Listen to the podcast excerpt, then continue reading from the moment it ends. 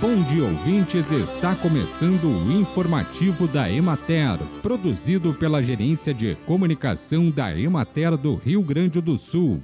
A apresentação é de Matheus de Oliveira, na técnica José Cabral. Na região administrativa da Emater de Bagé, na fronteira oeste, os produtores de mandioca de Quaraí estão realizando a capina das primeiras áreas implantadas. Em São Borja, os produtores relatam prejuízos decorrentes do período prolongado de nebulosidade e do alto acumulado de chuvas. Na região de Juí, houve melhora nas condições climáticas. O maior número de dias ensolarados, a alta luminosidade e as temperaturas elevadas beneficiaram o desenvolvimento das culturas olerícolas. Porém, ainda há restrições ao preparo do solo, à montagem de canteiros e ao controle manual de ervas daninhas nos cultivos a campo.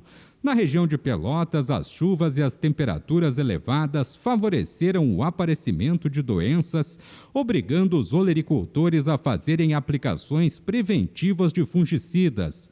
Em razão dessas chuvas intensas, todas as semeaduras e transplantes foram paralisados para evitar perdas.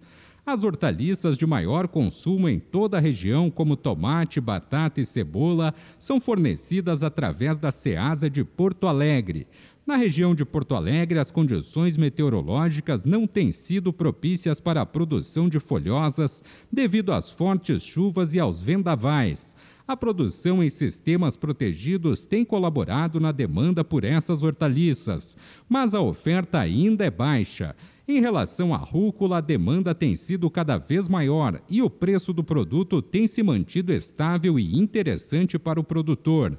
Nas regiões de produção de batata doce, seguem as implantações da cultura e o desenvolvimento das áreas já implantadas é considerado satisfatório. Bem, e por hoje é isso, nós vamos ficando por aqui. Mas semana que vem tem mais informativo da Emater. Um bom dia a todos que nos acompanharam e até lá!